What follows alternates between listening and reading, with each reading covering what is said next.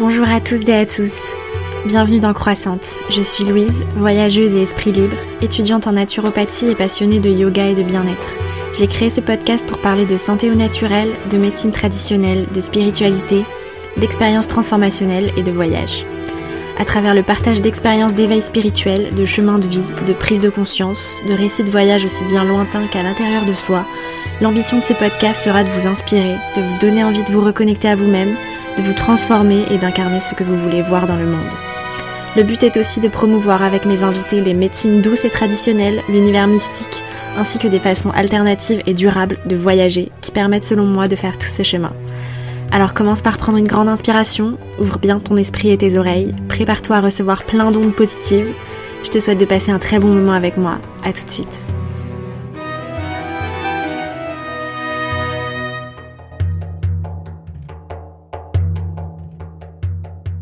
Hello tout le monde, j'espère que vous allez bien. Aujourd'hui, je suis super heureuse de vous proposer une nouvelle interview avec une femme très inspirante qui va nous parler d'histoire de l'astrologie, de son éveil spirituel, de ses expériences mystiques et de mission de vie. Laura propose des accompagnements pour apprendre à se connaître, se reconnecter avec son âme et son dharma grâce à l'astrologie. Et pour que cet art soit mieux appréhendé, j'ai voulu qu'elle nous explique un peu d'où vient l'astrologie et comment euh, on peut un petit peu rationaliser et expliquer l'influence des énergies des astres sur nous. J'espère que ça vous donnera envie de vous y intéresser plus profondément car je pense que l'astrologie est un très très bon moyen de s'aligner avec ses désirs et trouver ce qui va nous rendre heureux dans la vie, mais aussi de suivre les énergies cosmiques qui nous influencent tous en ces temps troublés et qui nous font vivre des épreuves euh, pour peut-être des bonnes raisons et de l'importance de guérir le collectif en se guérissant soi-même. Je vous laisse avec ce moment passionnant. N'oubliez pas de vous abonner, de noter le podcast sur Apple Podcast. À tout de suite. Salut Laura. Salut. Comment vas-tu? Bah écoute, ça va. Je suis très contente d'être là. Merci beaucoup de me recevoir. Bah, je suis très contente de, de, te recevoir. En effet, ça fait plusieurs mois que, que je te suis et que j'apprécie euh, ce que tu partages sur les réseaux sociaux parce que tu as une très belle écriture. Tu, oh, tu te transmets des guidances euh, astrales euh, très inspirantes et en plus de ça, tu es une voyageuse. Donc, euh, tu as coché pas mal de mes aspérités. Euh, donc voilà, euh, on va commencer. Euh, tu vas commencer par, par nous expliquer un peu qui tu es, comment tu te définis, un petit peu ton parcours. Oui. Alors ben moi je donc je suis Laura, j'ai 32 ans. je suis née dans le sud de la France où j'ai grandi et passé toute mon enfance et mon adolescence. Et euh, puis à 17 ans, je suis partie euh, de chez moi pour faire mes études. Et là, euh, ben, ça a été le début d'une grande aventure qui n'est toujours pas terminée d'ailleurs. Euh, je me considère comme une, comme une éternelle étudiante, une éternelle voyageuse aussi. Euh, d'ailleurs, en vérité, je pense que les deux vont ensemble de toute façon. donc après ce départ, je suis passée par de multiples endroits. J'ai commencé par Nice où j'ai fait mes études, Paris, l'Espagne où j'ai vécu un petit peu par intermittence, de nouveau Paris, puis l'Inde et enfin euh, l'Indonésie où j'ai passé euh, plus de quatre ans.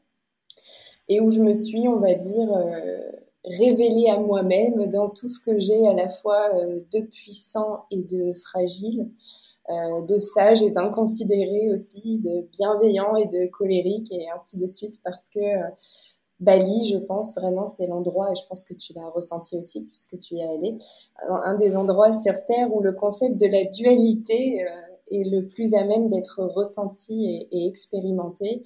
D'ailleurs, ils ont un nom pour désigner cela, ils appellent ça Sukha Dukkha. Et c'est l'idée, euh, c'est un petit peu comme le yin et le yang, en fait, c'est l'idée que le bien et le mal, entre guillemets, euh, cohabitent dans toute chose. Et donc, euh, ben, c'était un passage obligé que je qualifierais de d'initiatique.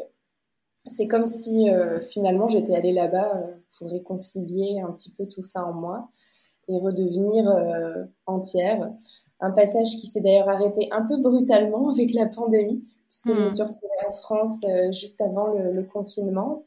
ça a été un, j'ai vécu ça comme un retour aux sources, finalement très très bénéfique pas du tout choisi ou alors vraiment choisi euh, depuis un autre plan parce que c'était pas ce qui était prévu. Et c'est ce qui m'a permis en fait de finalement faire descendre entre guillemets dans la matière tout ce que j'avais traversé, tout l'enseignement qui m'avait été délivré finalement sur l'île des dieux comme on l'appelle, dont l'énergie est quand même volcanique et de me régénérer en fait, guérir euh, ou en tout cas commencer euh, une guérison et puis bah, faire monter petit à petit mon, taux vibratoire. Et là, il y a vraiment une, ascension en fait en 2020, malgré le contexte qui a, commencé, en tout cas en ce qui me concerne. Et après ça, je me suis sentie euh, très appelée par le Maroc. Et c'est donc là où je me trouve actuellement et où je mène une vie relativement calme et solitaire, ce qui me convient plutôt, plutôt bien par rapport à la transition qu'on vit actuellement. Hmm. Voilà, pour mon parcours. Trop bien. Bah, je vois que je ne suis pas la seule à avoir des éveils spirituels euh, à Bali. Euh, et, comme toi, je vais aller, euh, je vais aller y poser mes bagages quelques mois, voire années, je pense. On dit que le karma brûle plus vite à Bali. Et j'ai toujours trouvé ça très vrai. Et c'est pour ah ça qu'il y, a des, il y a des personnes qui le vivent très mal, en fait, qui aiment pas du tout. C'est un peu comme si, alors je dirais pas que l'île ne veut pas de ces personnes-là, mais c'est vrai que quelque part, il euh, faut être prêt pour recevoir cette énergie-là et, euh, et puis ben, la transformer, en faire quelque chose, quoi. Voilà. C'est assez violent. Ok, je ne savais pas qu'on disait ça de, de Bali, mais euh, effectivement, je l'ai bien expérimenté. c'est incroyable. Et alors du coup, avec tout ce que tu as appris à Bali, maintenant, quelles sont tes diverses euh, activités, euh, des accompagnements que tu proposes et comment, euh, comment tu t'es formé pour construire tout, tout, ce, tout cet accompagnement sur mesure en fait? Alors, mes, activités changent presque tout le temps, ce qui est assez déstabilisant pour les, pour les gens autour de moi. Je m'arrête jamais. Même si quand même là, depuis quelques temps, je me suis bien stabilisée et ça y est. Euh, on va dire que j'ai trouvé un équilibre en fait entre tout ce que je fais, mais c'est vrai que je prends toujours des virages inattendus au dernier moment et euh, ça fait un peu peur sur le coup, mais en vérité je m'adapte euh, aux circonstances et à mes envies qui sont en perpétuel mouvement. Mais ma première vocation quand même c'est d'écrire. J'ai toujours écrit, j'ai dû tenir, je pense, une bonne vingtaine de, journaux intimes euh, tout au long de mon enfance, que j'ai toujours d'ailleurs. Euh, et par la suite, ça a été mon premier métier, euh, puisque j'ai été rédactrice web pendant quelques temps. Donc j'ai connu la vie de, de bureau, voilà, parisienne, etc. et bon, par la suite, je me suis reconvertie et, mais même quand je me suis reconvertie euh, la toute première fois en devenant professeur de yoga, donc je me suis formée euh, en Inde pendant un mois, j'ai fait un cursus euh, mhm. intensif. Et moi, c'est l'écriture qui m'a fait connaître dans le yoga. Donc, j'avais créé un blog à l'époque qui s'appelle Oma, qui s'appelait Omai Buddha et qui me fonctionnait bien et qui a fait que, bah, du coup, pendant un an, j'ai pu enseigner le yoga à Paris avant de finalement euh, mettre les voiles euh, sur un coup de tête pour Bali, où j'ai commencé à petit à petit organiser des retraites de yoga euh, pour, pour, femmes, qui sont vraiment en fait devenues un concept à part entière en 2019, même si ça faisait déjà donc plus de trois ans que j'organisais des retraites régulièrement. donc c'est devenu un concept à, à part entière cette année-là dans la Villa Inca, qui était en fait une maison que j'avais fait, une vieille maison euh, balinaise que j'avais fait rénover pour justement y organiser euh, des séjours et que des âmes euh, s'y rencontrent et vivent des, des moments hors du temps. ce qu'on a fait pendant plus d'un an, c'était fabuleux. Et l'astrologie, en fait, est arrivée dans ma vie assez tôt. Euh, j'ai commencé à, écrire mes toutes premières guidances de pleine lune et de nouvelle lune en 2018, alors que j'y connaissais absolument rien. Mais vraiment, je faisais fonctionner mon, ressenti, mon intuition, puis je commençais un petit peu à me documenter sur euh, l'astrologie. Euh, et puis, j'ai décidé d'apprendre sérieusement et de me, de me, professionnaliser, on va dire, pendant le confinement, qui, je pense, a été utile à bien des personnes finalement. Hmm. Ça a révélé des carrières, des centres d'intérêt, etc. Et, donc aujourd'hui, je vis essentiellement euh, de tout ça. Et puis j'ai d'autres petits projets aussi euh, par ailleurs. J'ai notamment avec euh, mon partenaire qui est marocain berbère. On, met, on a décidé de mettre en avant l'artisanat marocain que j'adore. Et plus particulièrement les tapis qui sont tissés par des femmes. Parce que voilà, je suis très touchée en fait par le féminin, vraiment. Et, notamment à travers l'art. et donc ces femmes qui sont elles aussi berbères amaziques, donc c'est les communautés berbères du, du, Maroc et de l'Atlas marocain exactement. Euh, voilà, et donc ces tapis qui reprennent aussi des, symboles euh, tribaux. Euh, donc il y a vraiment toujours cet esprit de la tribu, puisque du coup les retraites, je ne l'ai pas dit tout à l'heure, mais les retraites qui ont vu le jour à la Villa Inca, je les ai baptisées les retraites Inca Tribe. C'est pour ça que c'est le nom, c'est devenu le nom en fait de la, de la communauté sur Instagram et sur le site internet. Hmm. Trop intéressant ton parcours. J'ai vraiment hmm. envie de, de, te rencontrer pour que euh, pour en apprendre un peu plus euh, parce que hmm. ouais tout ce que tout ce que tu as fait dans ta vie actuellement, c'est un peu tout ce que tout ce que j'ai envie de faire là dans les dans les prochains dans les prochaines années. Donc euh, c'est trop bien. ouais. Bon, tu as parlé un petit peu de, bah voilà, de ton éveil spirituel à Bali, mais est-ce que, est-ce que as, tu peux nous partager un de tes déclics, un des, un des moments dans ta vie où il y a eu un shift? Euh, Voilà, comment, mmh. comment on décide de devenir astrologue comme ça? Enfin, je... Mmh. Alors, euh, alors, des déclics, euh, des shifts, comme tu dis, je, je, je, n'ai que ça tout le temps. Mmh. c'est comme ça que je fonctionne, vraiment à l'intuition, à l'instinct. Euh, et mon éveil spirituel, c'est particulier parce que, euh, alors en toute humilité, je pense avoir toujours été éveillée finalement, surtout pendant mon enfance, euh, qui a été une période assez solitaire et, parfois même très sombre, pendant, mais pas toujours, hein, j'ai aussi eu des moments vraiment de, joie. Donc une enfance pendant laquelle j'étais déjà euh, très au fait de, mes ressentis. Euh, je passais beaucoup de temps euh, dans la nature. C'était vraiment un, refuge dans lequel je, je me suis jamais sentie seule. Et j'ai retrouvé ça d'ailleurs à Bali. je me suis jamais sentie seule dans la nature. Bien au contraire, je sentais déjà, je me souviens des, présences. Et puis, en observant le ciel aussi, j'avais vraiment l'impression de me relier à une dimension à la fois mystérieuse mais aussi euh, très familière. C'est comme si je savais en fait déjà que c'était ma maison. Euh, et puis je vivais aussi déjà des expériences assez particulières pendant la nuit. Euh, j'avais des débuts en fait de sortie de corps qui me faisaient très très peur parce que bah, à l'époque bien sûr j'étais une enfant et je comprenais pas du tout ce qui m'arrivait et j'ai vraiment identifié ces phénomènes là beaucoup beaucoup plus tard et puis en grandissant, ben, j'ai mis un peu tout ça de côté parce que ben, la vie, voilà. Et puis je me suis consacrée à des choses plus concrètes, on va dire, et, matérielles, euh, c'est-à-dire mes études. J'ai été très ambitieuse assez vite, donc je suis partie pour me réaliser entre guillemets. Et euh, finalement, la vie m'a rattrapée en 2012 qui était quand même une grande euh, transition vibratoire, puisque c'était, euh, d'après le calendrier Maya, euh, non pas la, fin du monde, puisque ça c'était notre interprétation occidentale, mais bien la fin d'un cycle, la fin d'une ère, celle des poissons. Donc mysticisme, guerre de religion, désillusion, séparation. Et on est tellement en retard qu'on s'est clairement loupé sur cette vibration-là qui, qui au final nous a surtout donné l'impression d'être divisé, alors que justement L'énergie des poissons, normalement, elle consiste vraiment à nous faire prendre conscience qu'on fait partie d'un tout. Mais l'être humain, en fait, a essayé d'aller chercher tout ça euh, à l'extérieur de lui et clairement, on s'est planté. Et donc, bah, en 2012, on est passé à l'ère du, verso, même si en vérité, ça, va énormément prendre de temps pour se mettre en place. Et on voit bien en ce moment que ce sont les prémices avec euh, toutes les grandes planètes euh, civilisatrices qu'on a en verso cette année, Jupiter et notamment Saturne jusqu'en 2023 la transition prendra euh, un tournant en 2024 quand Pluton euh, passera elle aussi en, verso. Donc au moment de ce passage euh, en 2012, la vie m'a rattrapée. Alors d'abord, j'ai rencontré une médium lors d'un salon ésotérique où je suis allée tout à fait par hasard. Et elle m'a décrite en fait certaines choses de ma vie qui étaient très justes.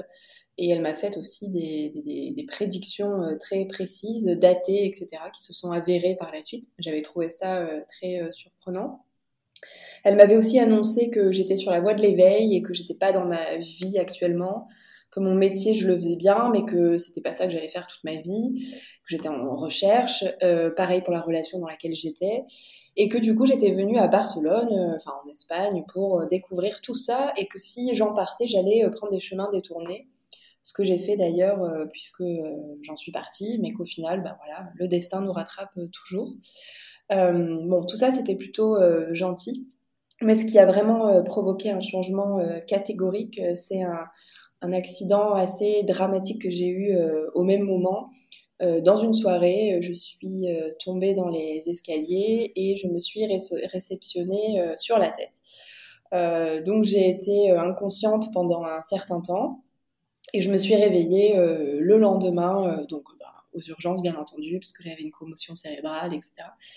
Euh, et en ayant absolument tout oublié de ma soirée. D'ailleurs, petite anecdote rigolote, mes, amis dans la panique sont, sont partis pour m'amener à l'hôpital en, en, prenant le sac d'une autre personne. Du coup, quand je me suis réveillée aux urgences le matin, j'avais un, bracelet autour du bras avec écrit Barbara, née en 95 à Madrid, et je me suis dit, oh là là, je me suis T'as dû avoir l'impression d'arriver dans une vie intérieure, genre, euh, enfin, dans une autre vie. je, me, souviens même pas. Vie parallèle. Ouais. Ou alors, euh, bah tiens, je suis espagnole, je ne savais même pas. Qu'est-ce que je suis jeune? Ça, c'est pratique. ouais. euh, plus tard, euh, j'ai rencontré une chamane à qui j'ai raconté cette expérience et qui m'a dit que qu'il s'était sûrement passé bah, plein de choses pendant cette longue absence, enfin pendant laquelle j'avais été inconsciente, même si j'en avais aucun souvenir concret. Et, c'est vrai que ben en fait j'aurais c'est pas que j'aurais dû mourir mais j'ai vraiment frôlé la mort. Et euh, j'ai été euh, miraculée en fait de voilà de, de, m'en sortir mais vraiment indemne sans rien du tout à part euh, les séquelles je pense que j'ai eu au niveau de la colonne vertébrale parce qu'évidemment le choc sur la tête a laissé des, des, séquelles et du coup, après ça, bah, ma vie a changé de manière à la fois radicale et progressive. Donc, je suis retournée en France j'ai de nouveau tenté de m'insérer dans la société, on va dire comme ça. J'ai décroché un, job chez Microsoft où j'ai travaillé pendant un an. Et en même temps, bah, je vivais à, Vincennes et quand j'allais euh, dans les bois, j'avais l'impression de ressentir euh, des choses euh, que j'avais plus ressenties depuis des années, c'est-à-dire l'énergie des arbres, de la nature autour de moi, exactement comme lorsque j'étais enfant. Et quand j'en parlais à mes amis, elles me prenaient bien évidemment pour une illuminée. Donc ça a été compliqué parce que l'éveil, on peut penser que c'est un moment d'évidence, alors ça l'est, et en même temps, voilà, c'est pas nécessairement que de la joie, c'est au contraire tout ce qui nous convenait en fait jusqu'à présent ne nous convient plus. Et donc forcément, ben, les gens avec qui on, a des relations, enfin voilà, nos proches, nos, partenaires, notre famille, eh ben, euh, d'un coup, on se sent totalement incompris parce qu'on n'a plus les mêmes centres d'intérêt, on n'a plus le même discours, et en fait, ça fait très peur aux gens euh, qui nous voient, euh, qui nous voient changer comme ça. Mais il faut savoir aussi que dans ces cas-là, l'univers met toujours sur euh, notre route des âmes qui sauront nous, guider, nous épauler, nous montrer la voie.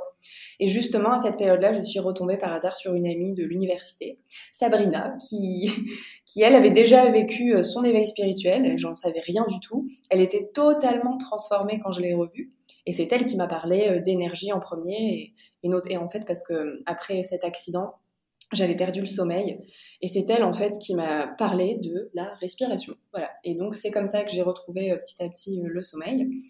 Et euh, bah, j'ai été sidérée par cette rencontre, enfin cette, voilà, le fait qu'on se retrouve comme ça à ce moment donné. On a pratiqué ensemble le shiatsu, donc massage énergétique.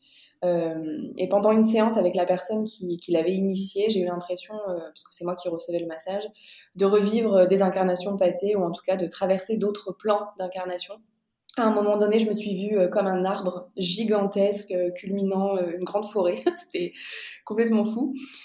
Et ben voilà, jusqu'au jour où, donc voilà, petit à petit, je me suis éveillée comme ça. disons, ces choses-là me sont revenues. Et jusqu'au jour où j'ai plus pu en fait continuer de vivre la vie que je menais, de bureau, voilà, avec cette routine, cette voilà, cette matrice en fait. Et je savais qu'il y avait autre chose à découvrir, la liberté déjà. Et c'est le yoga qui m'y a mené et qui m'a mené aussi à, Bali où j'ai pu euh, découvrir une autre forme de, synergie, celle avec euh, l'océan, en m'initiant euh, bah, au surf que j'avais toujours rêvé de, pratiquer. Et c'est fou, vraiment, ce que l'être humain peut accomplir, rien n'est jamais impossible. Et la seule chose qui nous retient toujours, c'est la peur. On, on, en a encore la démonstration en ce moment, les gens s'accrochent vraiment à l'ancien, à ce qu'ils ont toujours connu, euh, ils ont peur en fait à l'idée de pas pouvoir retrouver leur vie d'avant et je suppose que tu l'entends aussi, mais on, voilà, on entend tout le temps euh, quand le Covid sera terminé, quand tout sera redevenu normal, mais rien ne reviendra jamais normal, puisque le normal d'avant, de toute façon, il n'était pas normal, il était tout sauf normal. La normalité, elle ne doit pas détruire le lieu sur lequel bah, nous vivons, même si d'ailleurs c'est nous en réalité hein, que, qui nous détruisons parce que la planète, elle n'a pas besoin de nous, au contraire, elle sera toujours là. Euh... Ouais, c'est super intéressant parce qu'en plus, euh, moi aussi, euh, il y a trois, trois ans, euh, j'ai fait un petit tour à l'hôpital après une soirée qui a très mal fini. Et c'est vraiment à partir de ce moment-là que, que j'ai commencé à prendre soin de moi, en fait. Et moi aussi, enfin, tu vois, c'était moins grave. J'ai pas, j'ai pas perdu conscience, euh, mais je me suis vraiment dit euh, le lendemain euh, que voilà, il y avait un avant et un après cette soirée, quoi. Qu'est-ce qui t'est arrivé si c'est pas indiscret? Bah, c'était le soir de la Coupe du Monde en 2018 et j'avais, ah, j'avais, j'avais énormément bu et J'étais euh, j'étais complètement amoureuse euh, du serveur du bar dans lequel, était, dans lequel on était et il n'était pas cool.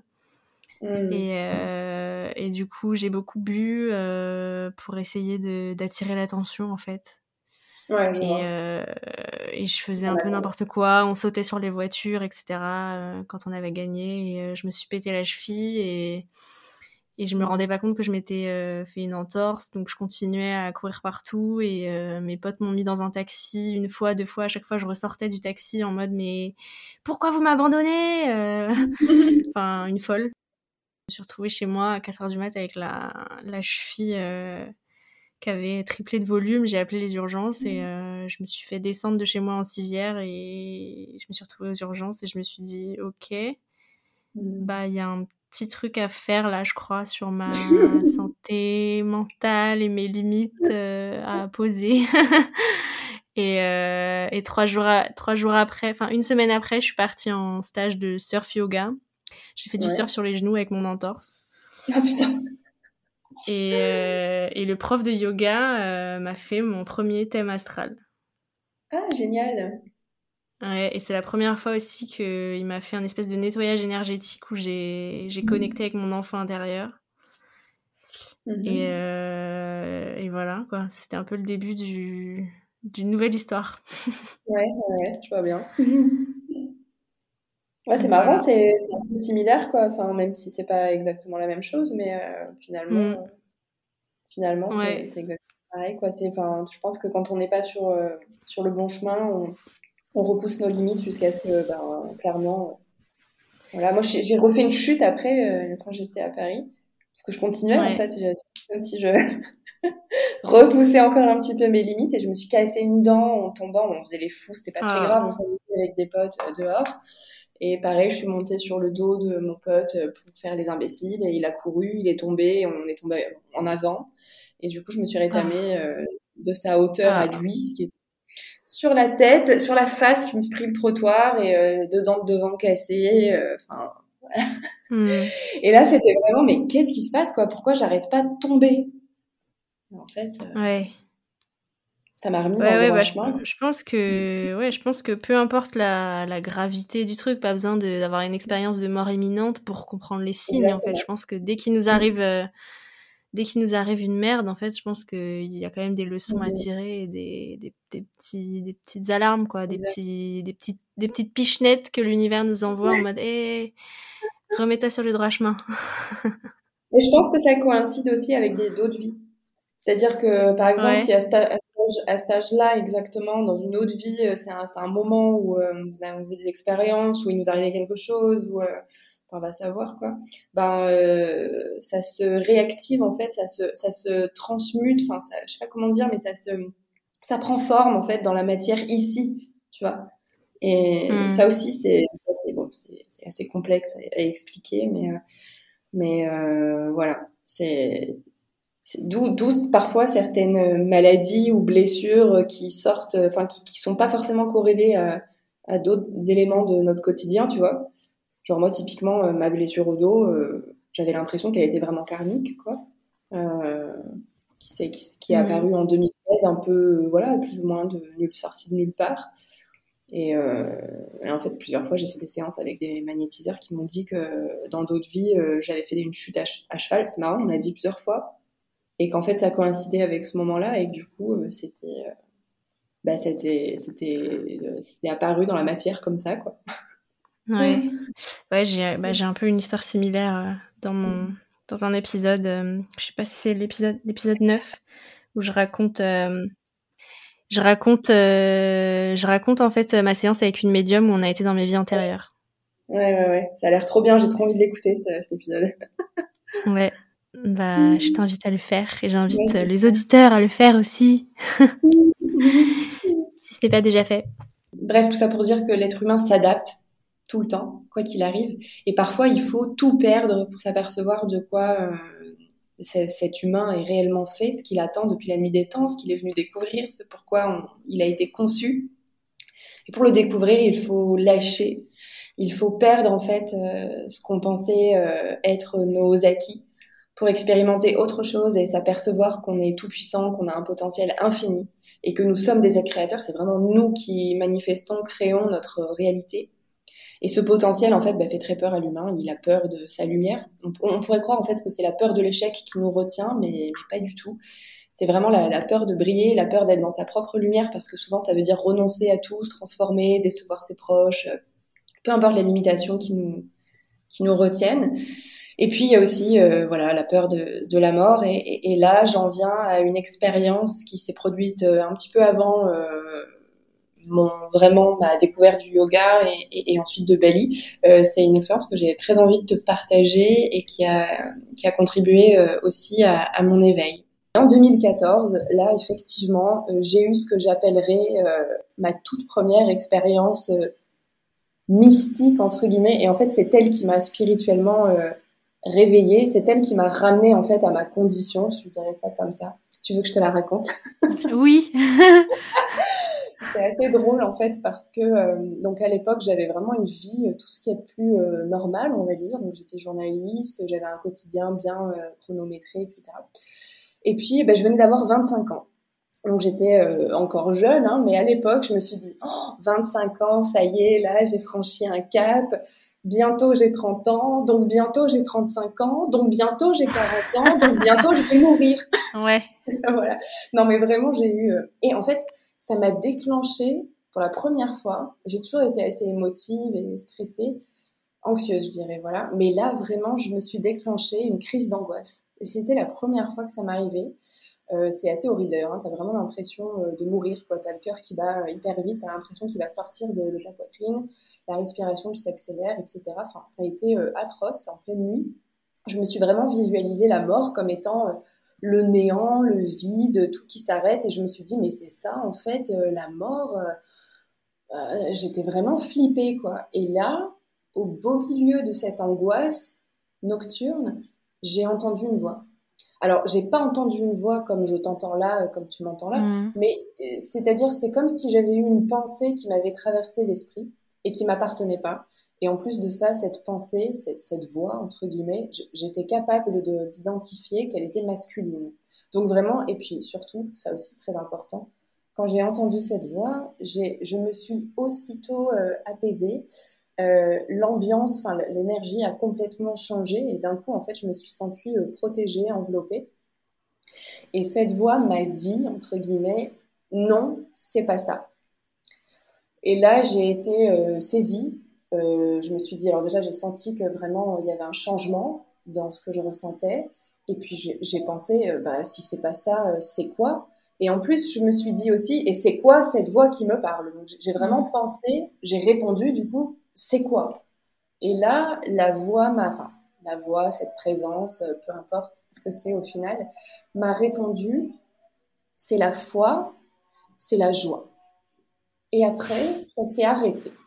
Et là, moi, tu vois, à l'époque, la foi, la joie, euh, j'ai pas du tout une éducation religieuse. Euh, mes parents sont athées, ma famille, voilà, il a pas, on n'a pas de, hmm.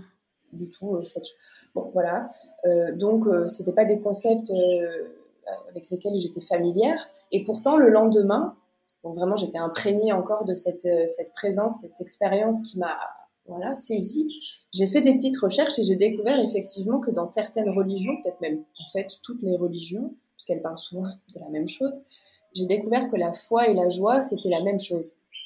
C'est-à-dire que quand on a la foi, on a la joie, et quand on a la joie, on a la foi. C'est, ce sont des concepts qui sont euh, bah, interconnectés. Évidemment, euh, alors j'en ai parlé à ma grand-mère parce que j'ai une de mes grand-mères qui est quand même euh, qui a grandi dans une famille, enfin qui, elle a été voilà, qui a bénéficié d'une éducation catholique.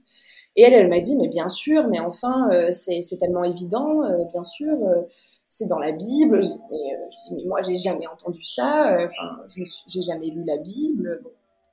Elle m'a dit, bah, t'as été touchée par la grâce. oui, oui, bien sûr. Et là, euh, le lendemain, donc, je sais pas pourquoi, c'est comme si d'un coup, il y a eu. J'avais une intuition qui, qui, s'est euh, allongée comme ça dans le temps. J'ai eu envie d'aller écouter du gospel. Alors, j'ai toujours aimé ça, mais c'est vrai que je sais pas pourquoi ça m'est revenu euh, à ce moment-là. Mais quelque chose, en fait, me disait, je ressentais au fond de moi que c'était lié avec ce que j'avais entendu la veille. Donc, je me suis rendue dans une église pour écouter du gospel donc j'étais toujours à Paris à cette époque. Et là, euh, bah, déjà, bon, c'est magnifique, voilà. Mais surtout, j'ai eu une démonstration vraiment. Euh, je pouvais pas avoir meilleure démonstration de ce qu'était la joie et la foi en même temps. Voilà. Et là, j'ai dit d'accord, j'ai compris. Et c'est un peu comme si à partir de ce moment-là, j'acceptais euh, d'aller euh, à la, je sais pas comment dire ça, mais à la rencontre en fait de mon destin et de lâcher et de plus avoir peur de la mort, même si en vérité, bien sûr, que l'être humain a toujours peur de la mort, mais voilà, euh, d'aller au-delà de ça, c'est le cas de le dire. Et, euh, et à partir de là, voilà, c'est mis en place.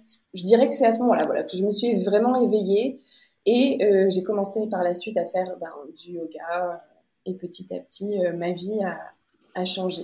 Voilà. ça, c'était ce que je dirais, désignerait comme mon éveil spirituel. Ok. Ouais, c'est, c'est énorme, hein, mais ouais, je, je, ce concept de, de, foi et de joie, ça, mhm. ça me fait aussi penser à ce que, à ce que j'ai ressenti quand, quand je suis allée à Bali, quand, quand je vais en Asie en général, parce que le, voilà, c'est vrai qu'à Bali, ils, pratiquent euh, leur religion d'une manière super joyeuse, en fait. Et c'est ça aussi qui, c'est ça qui m'anime et c'est ça qui m'a, c'est de voir, je pense que de voir les Balinais pratiquer leur culte avec autant de joie, autant de, de gratitude, euh, c'est ça qui m'a aussi euh, pas mal reconnecté au sacré en fait. Et ils ne nient pas, euh, une fois de plus, on revient à la dualité, en fait, ils prient aussi bien les esprits que les démons. Hmm. En fait, les offrandes qui sont posées en hauteur sont pour les esprits, et les offrandes qui sont posées sur le sol, qu'on voit absolument partout, hmm. sont pour les démons. Donc ils prient les deux. Parce que les deux font partie euh, du tout, une fois de plus. Hmm. Euh, donc en fait, avec tout ça, tu as un petit peu développé des dons de médiumnité, non? C'est un peu ça euh, que, qu'on pourrait te définir. Tu as quand même des, voilà, des, des, perceptions que le commun des mortels n'ont pas forcément. Je pense qu'en vérité, on pourrait tous développer ces choses-là. Hmm. Après, on n'est pas tous prêts. Voilà, mais en même temps, ce qui est euh, est et euh, chacun son, son rythme. Euh, mm. Mais après, c'est vrai que, alors moi, surtout, ce que j'ai, parce que je pense que chacun a aussi, comment dire, certains talents ou dons.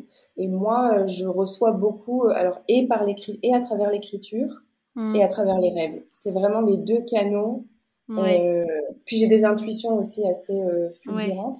Mais c'est vrai que c'est beaucoup euh, à travers ces deux moyens-là. Et les rêves, les rêves, mm. c'est, je pense, euh, ouais. Ouais, tu as fait des, des, vidéos sur ton compte là il y a, y a quelques jours sur euh, tes rêves prémonitoires. C'est, c'est assez fou. Je vous invite à aller écouter ces vidéos. Et j'ai vu aussi que tu faisais des lectures d'âme. Donc c'est, c'est pour ça aussi que je te demande ça. Qu'est-ce que c'est des lectures d'âme? Est-ce que euh, est-ce que euh, est-ce que c'est un rapport en fait avec la médiumnité ou c'est vraiment euh, un mix de thème astral et de d'analyse de la personne? Enfin voilà, explique-nous un petit peu ce que c'est. Alors oui, les, les lectures d'âme, en fait, c'est le tout premier format de guidance que j'ai commencé à proposer en 2018, qui a un petit peu évolué depuis, et qui consiste en fait surtout à révéler à la personne qui prend contact avec moi sa mission de vie. Alors, euh, sachant qu'il y a un grand malentendu quand même autour de la mission de vie, je, m'en suis aperçue en pratiquant tout ça, on a tendance en fait à penser que la mission de vie, c'est va nous révéler une vocation. Du style, euh, tu es une grande guérisseuse, tu es une grande prêtresse, tu, tu es un grand chaman, euh, une passeuse d'âme, etc. Ça peut en faire partie, bien entendu, mais en vérité, la mission de vie, c'est, ça va surtout nous révéler ce sur quoi on vient travailler, alors, c'est une destination, même si, comme tu le sais, c'est surtout euh, tout ce qu'on va découvrir en, chemin qui compte plus que la destination. Ça, c'est sûr. Euh, cette mission peut être, euh, par exemple, travailler sur les notions de, détachement et d'attachement. Et, toutes les formes d'insécurité liées à, cela, pour connecter un état de, lâcher prise qui va totalement transcender notre existence. Bah, ça, ça peut être une mission de vie, par exemple. Et, pour cela, du coup, bah, j'utilise à la fois euh, mon ressenti euh, et l'astrologie, euh, qui me permet de faire apparaître des informations très précises autour de, toutes ces problématiques. Et tout à l'heure, tu m'as demandé, je t'ai pas répondu, comment on devient astrologue. Alors, c'est marrant parce que je pense qu'en fait, il faut être complètement fou. ou, bien ou bien être verso, ce qui revient au même. Il faut avoir beaucoup du verso en soi euh, pour devenir astrologue. Alors, j'ai pas d'explication vraiment rationnelle à ça. Euh, moi, en ce qui me concerne, c'est vraiment, ce qui me concerne, c'est vraiment une passion. Et, personnellement, elle est vraiment inscrite dans mon ADN. D'ailleurs, c'est mon deuxième prénom, Estelle, qui vient de étoile. C'est rigolo. Oh. Euh, mais, mais, c'est aussi bien, bien évidemment, un apprentissage très long, très dense celui des, mythes, celui des constellations, celui du système solaire, celui de la psychologie humaine euh, aussi, puisque ben, les signes ne sont que des archétypes en fait de la conscience mm. humaine. Euh, donc c'est tout ça. Mais je crois surtout que pour devenir astrologue, il faut d'abord euh, connaître son propre thème aussi, et donc se connaître soi-même. Si on n'est pas capable d'interpréter correctement sa propre carte natale, avec humilité, avec honnêteté. C'est vraiment pas facile. On On hmm. sera jamais euh, qualifié pour interpréter euh, celle des autres. Donc c'est vraiment d'abord un travail sur soi, hmm. avant tout, en parallèle bien sûr de tout ce qu'on apprend euh, sur l'astrologie quand on veut se former. Et un travail sur soi bah, pour aller en soi, mais aussi pour sortir de soi, du latin existere. Donc sortir de soi pour exister. Donc être astrologue, en fait, je pense que c'est aider les autres à, mieux exister. Hmm.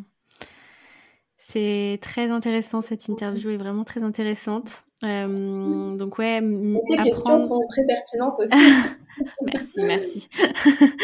Euh, donc ce que l'astrologie peut nous apporter, donc oui, c'est mieux se connaître, trouver sa mission de vie.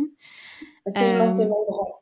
Ouais. Ouais, mais je crois que par-dessus par -dessus tout, c'est un outil de connaissance, et je vais te faire un clin d'œil, et de croissance. Ah donc, euh, en fait, ça nous permet vraiment de comprendre les grands cycles de la nature, de l'univers, mais aussi ceux de l'humain, dont la vie est ponctuée de, de, crises, de transformations qui sont inscrites dans l'ADN de la personne. C'est dans sa carte du ciel, en fait, qui est son mm. empreinte énergétique dans l'univers. Donc, c'est finalement le moyen de, de, comprendre certains concepts très mystérieux, notamment celui, par exemple, bah, de l'infiniment grand et de l'infiniment petit. Comprendre que tout est lié, que tout fonctionne ensemble, que tout est impermanent aussi et voué à changer. Et quand tu comprends cela, tu, tu vis les choses avec beaucoup de sérénité et d'acceptation.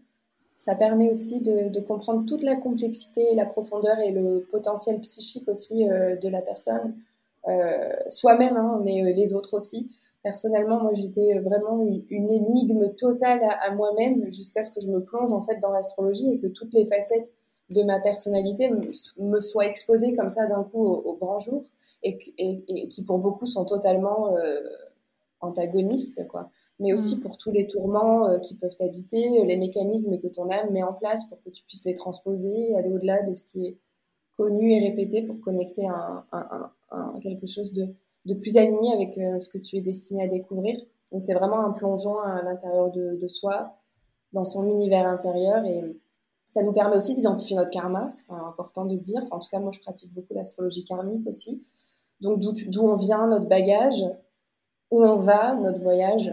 Et ça nous permet du coup de comprendre mm. aussi euh, la vibration du moment, avec quoi on travaille, parce qu'il faut savoir que prendre la mesure des énergies mises à notre disposition, ça, permet, ça nous permet de faire le travail en conscience plutôt que de rester dans une forme d'ignorance, entre guillemets, c'est pas du tout connoté négativement, mais, mais voilà, et que, parce que du coup, quand on est dans l'ignorance, bah, tout nous est finalement redistribué sous une autre forme, et souvent c'est bien moins plaisant. Et voilà, bref, c'est infini, comme le ciel mm. et les constellations.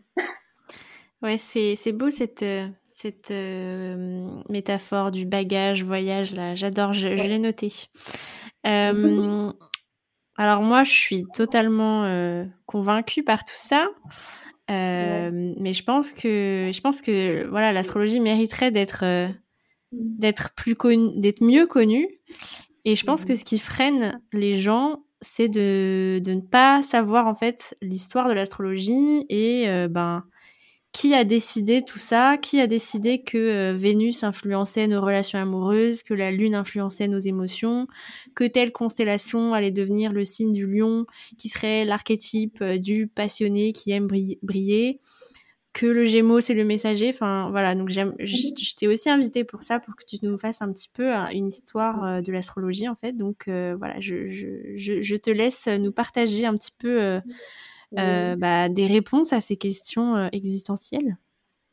Alors l'histoire de l'astrologie, ça remonte, comme tu t'en doutes, à la nuit des temps. Alors on a quelques repères quand même, hein. en Égypte euh, notamment, moins de 1500 avant Jésus-Christ, en Chine aussi, moins 3000 avant Jésus-Christ, même si en vrai les événements astronomiques ont laissé bien sûr des traces de leur observation parmi toutes les civilisations anciennes, tibétaines, hindoues, etc. Euh, mais ce sont les Grecs, Aristote et Ptolémée notamment, qui ont proposé euh, une interprétation et une structure à tout ça. Alors, il ne faut pas oublier que le poids la structure, c'est vraiment très important parce qu'il ne faut pas oublier que l'astrologie définit en tout premier lieu les saisons. Euh, ce sont les signes qui déterminent les saisons et, non le contraire, hein, contrairement voilà, à ce qu'on pourrait croire. Et donc, ce sont les Grecs qui ont divisé cet ensemble en, en 12 positions identiques en observant tout simplement euh, le ciel et en constatant que tout cela coïncidait avec des périodes, des phénomènes, euh, etc. Donc c'était vraiment un très très long travail euh, d'observation. et donc ils se sont aperçus aussi que les constellations, donc les signes hein, du zodiaque au nombre de 12, représentaient des choses vivantes. C'est-à-dire que c'était des symboles en fait. Alors à part pour la balance, d'ailleurs, qui est le seul objet du zodiaque. Sinon, ce sont tous des animaux.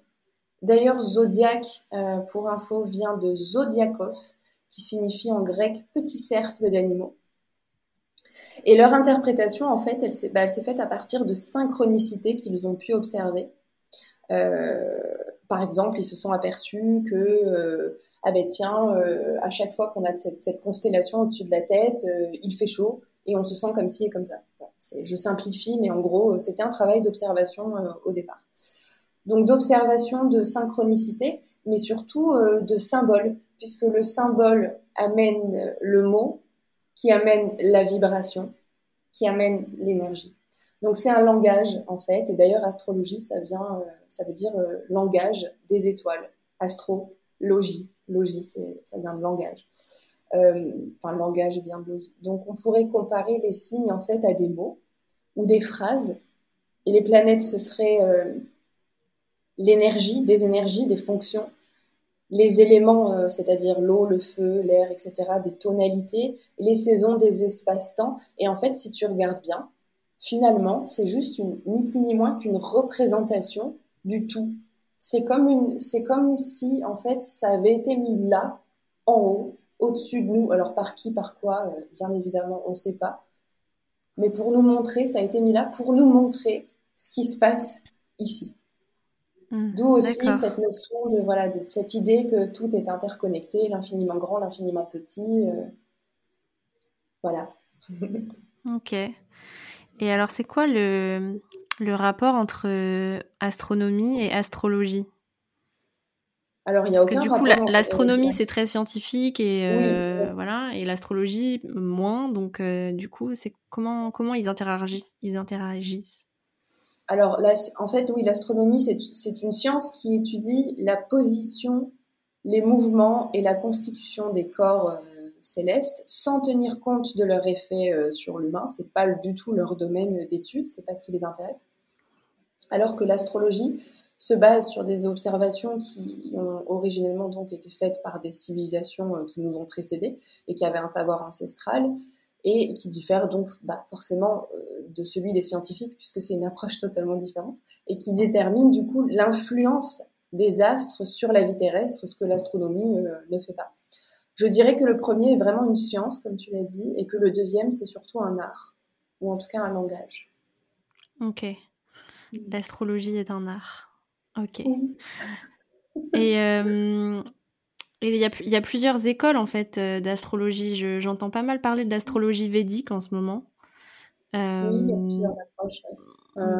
chinoises. Bah, toutes les, en fait, toutes les civilisations ont, leur, euh, leur vision, on va dire, leur approche de l'astrologie, même si quand même, euh, au final, euh, on parle quand même de la même chose. Quoi.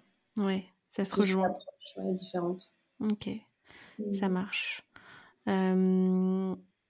alors, je voulais revenir aussi sur, bah, en fait, comment, maintenant qu'on sait un petit peu d'où ça vient, comment les comment les énergies arrivent à nous influencer. Alors je voulais d'abord, avant de poser cette question, lire un petit ce que que Noélie Salguera, que j'ai invité dans mon podcast, met dans son workbook à chaque à chaque pleine et nouvelle lune dans les rituels en fait. donc je la cite. Les cycles du Soleil, de la Lune et des planètes dictent l'énergie qui nous envoie sur Terre. Les corps célestes sont constitués de matière. Comme tout dans l'univers, la matière de toute nature émet une fréquence électromagnétique et les ondes électromagnétiques sont la manifestation physique des vibrations de la matière. Les vibrations créent une ondulation d'énergie ou un courant qui peut voyager à travers le temps et l'espace. Sur Terre, nous sommes affectés par ces ondes qui nous parviennent de la Lune, du Soleil et des planètes. Alors ça paraît assez compliqué, donc je voulais un petit peu que tu nous expliques comment les constellations ou les signes, les planètes euh, finissent par nous envoyer de l'énergie et finissent par bah, influencer nos comportements, nos émotions, etc. pour que ce soit un peu plus concret euh, et, compréhensible tout ça.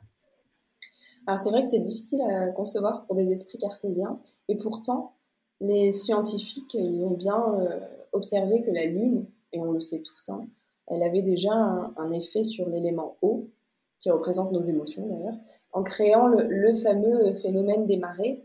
Euh, nous sommes nous aussi euh, composés à 75, je crois, d'eau, donc euh, ben, ce serait un petit peu prétentieux de penser qu'on va y échapper. Puis il y a beaucoup de gens euh, qui ne croient pas du tout à tout ça et qui d'ailleurs se sont bien rendus compte que pendant les pleines lunes ou les nouvelles lunes aussi, ils pouvaient avoir du mal à dormir. Donc ce serait vraiment dommage d'ignorer toutes les autres planètes, c'est vrai, qui au même titre que la Lune, même si la Lune et le Soleil, en vérité, ce sont des luminaires, ce ne sont pas des planètes, vibrent et envoient elles aussi de l'énergie. Seulement parce que c'est pas vraiment visible, c'est pas palpable, on n'en tient pas compte, on pense que ça n'existe pas. Pourtant, leur effet est bien là, et le meilleur moyen de s'en apercevoir, eh ben, en réalité, c'est juste de d'observer le Soleil en s'exposant au Soleil, en s'exposant à son rayonnement, nous ressentons sa chaleur et tout un tas euh, d'autres choses. On peut se dire même euh, ça nous ça nous donne de la vitalité, de la joie, de l'énergie, c'est clair, c'est net, c'est immédiat. Et on ne conteste pas cela. Pourquoi? Parce que son influence, voilà, elle est immédiate. Là où celle d'autres planètes euh, est beaucoup plus subtile, notamment les, planètes transpersonnelles comme Neptune, par exemple, qui est la plus éloignée de notre système solaire. Euh, et, l'énergie des constellations, quant à elle, c'est une projection. C'est-à-dire que, je dis pas qu'elle n'est pas réelle, mais on pourrait dire que c'est euh, une, métaphore. La présence d'une planète dans un signe va nous indiquer que nous sommes dans cette énergie-là, qu'elle est activée en fait à ce moment précis. Euh, c'est un rythme. Euh, par exemple, actuellement, le Soleil, notre principe conscient, notre vitalité, se trouve dans la constellation du lion. dont il est d'ailleurs euh, la planète maîtresse, puisque le lion est gouverné par le Soleil. Chaque signe a une, voire deux planètes de prédilection, on va dire, qui le gouvernent. Donc le Soleil est très à l'aise dans, le signe du lion. Nos forces de rayonnement sont activées pendant la saison du lion. Euh, lion euh, égale signe de feu, signe fixe de l'été, signe masculin. On sait du coup que c'est cette vibration-là qui est mise à notre disposition, qui nous est envoyée, qui nous est proposée. Traduction, euh, créativité, enfant intérieur, joie, foi, joie, estime de soi, etc. pour donner un autre exemple, Saturne, planète du temps, du karma, des lois, des restrictions et des responsabilités, bref, la, planète qui pose un cadre, qui nous demande de faire des efforts, qui nous met à l'épreuve du temps, qui amène des obstacles. Elle est actuellement dans le signe du Verseau, qui nous parle de liberté, d'individualité, mais aussi de, collectif. Bon, je crois que le message est clair. On est restreint en ce moment, pendant un certain temps, dans nos libertés individuelles. Tout hmm. se vérifie euh, toujours. D'accord. Ouais, c'est c'est assez euh, ça devient assez concret effectivement quand quand t'en parles et quand tu donnes des exemples euh, actuels. je pense que je pense que ça fait du bien de savoir tout ça et de se dire que qu'il n'y a pas une fatalité et que les choses vont bouger et que euh, ce que tu transmets aussi, c'est que les choses sont, arrivent pour une, euh, pour une raison et que bah, le mouvement des planètes fait que c'est un petit peu écrit. Alors, j'avais pas trop prévu de te, poser ce, ce, genre de questions, mais est-ce que, ouais, est-ce que tu penses que tout est écrit? Alors, je pense que tout est écrit. En revanche, on aura toujours notre libre arbitre. Rien mm. ne, nous est, ne, nous est, jamais imposé, euh, ni par les astres, euh, ni par quoi que ce soit. Enfin, si, mais on aura toujours le libre arbitre, le libre arbitre c'est-à-dire que nous sommes les seuls euh, maîtres à bord et c'est nous qui décidons de ce que nous allons faire de, ces énergies qui sont mises à nos dispositions. Hmm. Est-ce qu'on choisit euh, de travailler avec elles en conscience? Est-ce que, euh, voilà, on aura toujours notre, notre, libre, notre libre arbitre. Mais c'est vrai que il y a une trame, ça c'est certain. Et, euh, et, puis on a aussi un, un, bagage qui est cette fameuse carte du ciel natale, qui sont en fait ni plus ni moins notre, notre date de naissance en fait ce sont des coordonnées GPS qui sont projetées euh, sur, euh, sur le zodiaque et qui vont du coup nous dire bah voilà tu arrives avec ça. Hmm. Après ça c'est aussi activé ou pas en fonction des planètes qui passent. Parce que ce sont la carte natale, c'est, on est bien d'accord, c'est, c'est la position des planètes au moment de notre naissance, mais, mais, mm.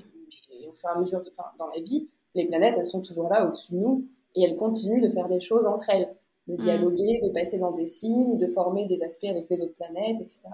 Et du coup, de, d'entrer en interaction avec notre carte du ciel. Et dans l'astrologie, il y a aussi des grands cycles. Et on passe tous par là. Je te donne un exemple.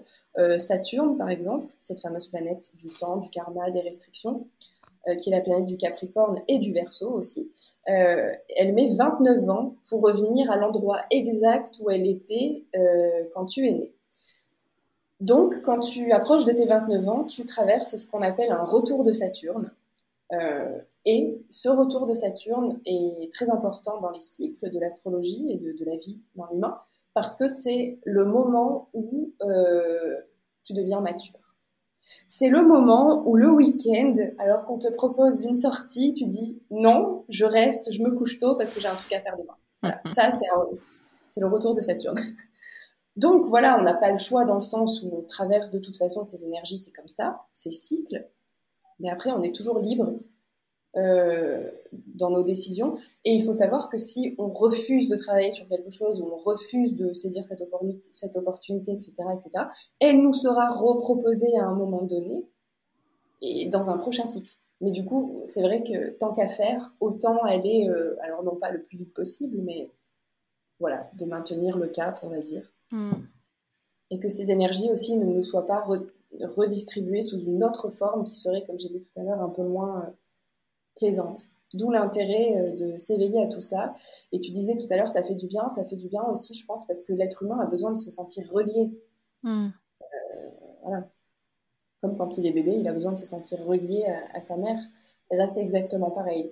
On a besoin de se sentir aussi relié avec cette chose qui est au-dessus de notre tête et qui, qui a tout un tas de projets pour nous. Ouais, je pense que ça, ça donnera envie euh, aux plus cartésiens euh, de mhm. faire leur thème astral et, et à, tous, à tous les gens qui se disent euh, non mais moi je, je veux pas je veux pas croire que, que, tout est écrit, je veux pas avoir des, des prédispositions pour pour choisir ce que je veux dans la vie alors qu'au final ça peut être très intéressant au contraire. Oui, et puis les esprits aussi, excuse-moi, il y, a, il y a, plusieurs approches de l'astrologie et l'une d'entre elles, l'astrologie humaniste, est vraiment très, très, très, euh, est avant tout psychologique en fait. Mm. Comme je le disais au, tout début euh, euh, de, du podcast, les signes astrologiques sont, représentent des archétypes de la conscience humaine et, et, et, en fait quand tu, quand tu les étudies, quand tu étudies une carte du ciel, tu peux tout à fait dresser un profil psychologique et ça n'a rien de voilà de tirer vers les cheveux ou mm on peut proposer plusieurs, plusieurs approches. Euh, quelqu'un qui sera euh, pas fermé à l'idée des vies antérieures, du karma, etc. On peut lui proposer une approche karmique pour qu'il comprenne où est-ce qu'il en est dans son cycle d'incarnation, sur quoi est-ce qu'il travaille, sur quoi est-ce qu'il bloque, euh, quels sont ses talents, les ressources dans lesquelles puiser pour pouvoir avancer, etc. Mais quelqu'un qui veut une approche plus terre à terre, on va lui faire un thème humaniste. Ok, très intéressant. Euh, et euh, je, je, crois aussi savoir que euh, l'astrologie, c'est c'est quelque chose qui est un peu en mouvance. Enfin, on continue de. Comme on découvre des planètes, on, on découvre aussi de nouvelles, de nouvelles interprétations.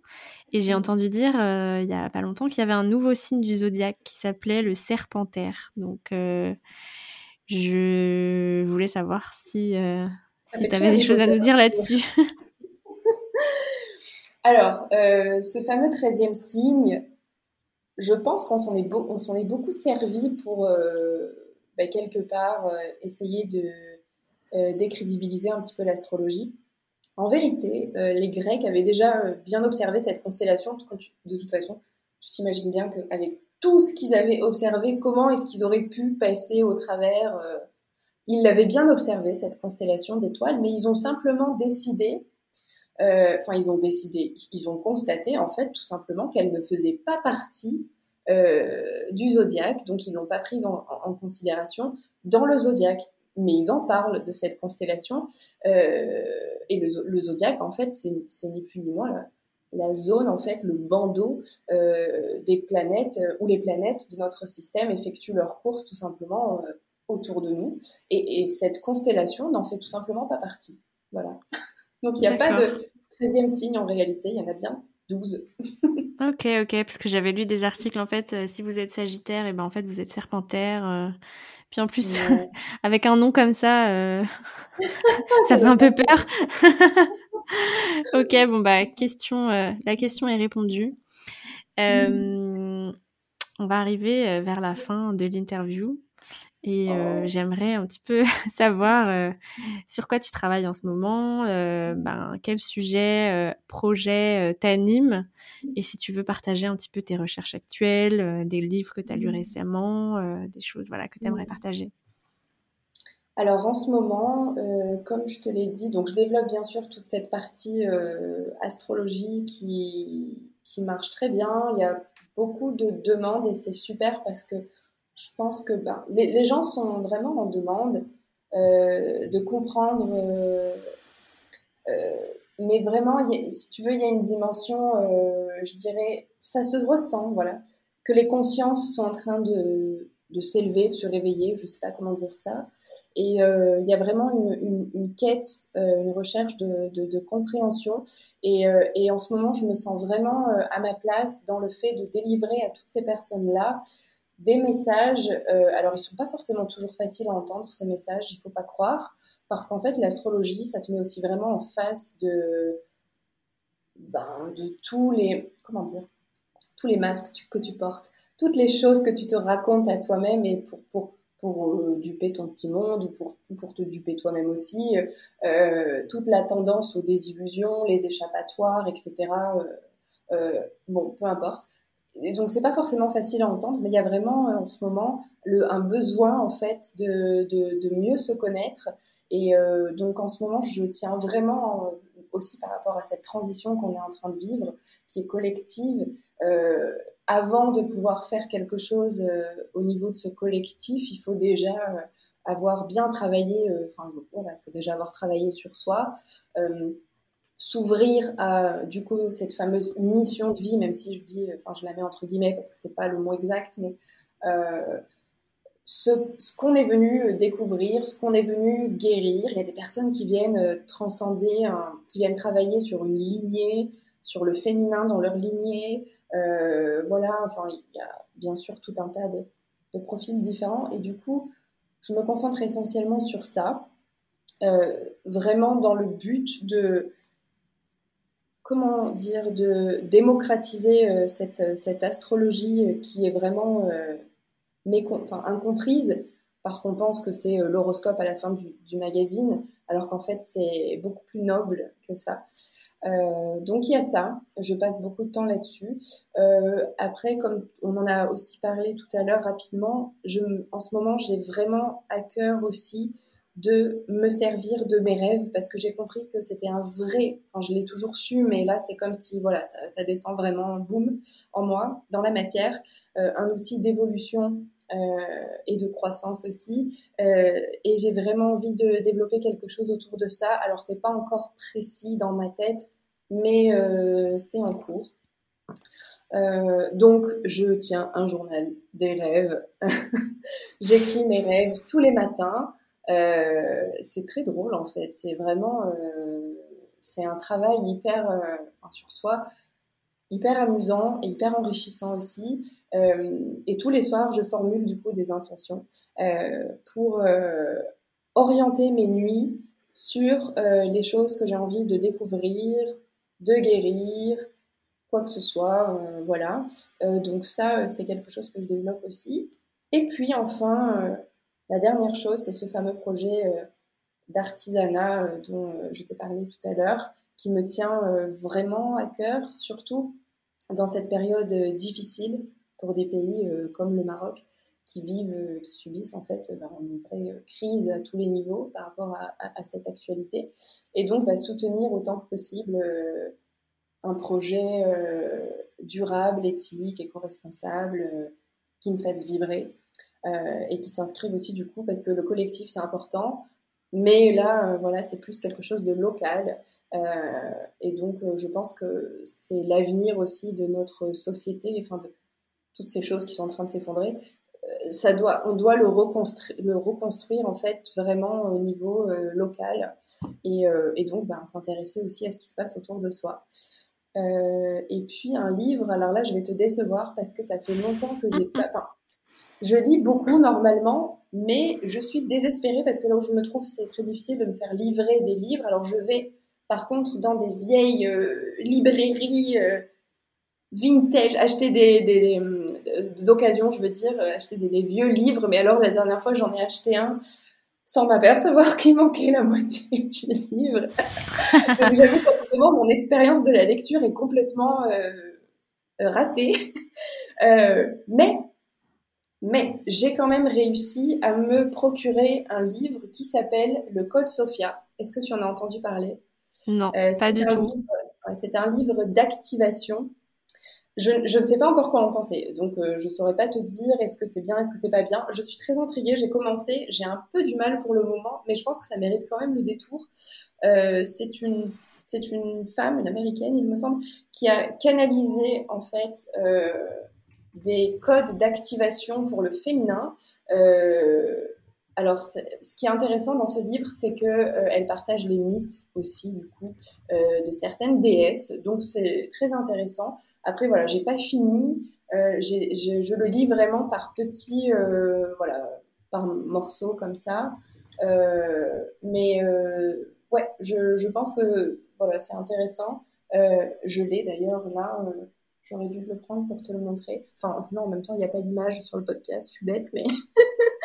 Euh, bref, ce livre est très intrigant et, euh, et, voilà. je le mettrai, euh, j'irai voir et je le mettrai dans les références du podcast. Merci pour tout ce que tout ce que tu as partagé, voilà, de, de, nous avoir rappelé que la mission de vie, c'est pas forcément bah, un métier en fait.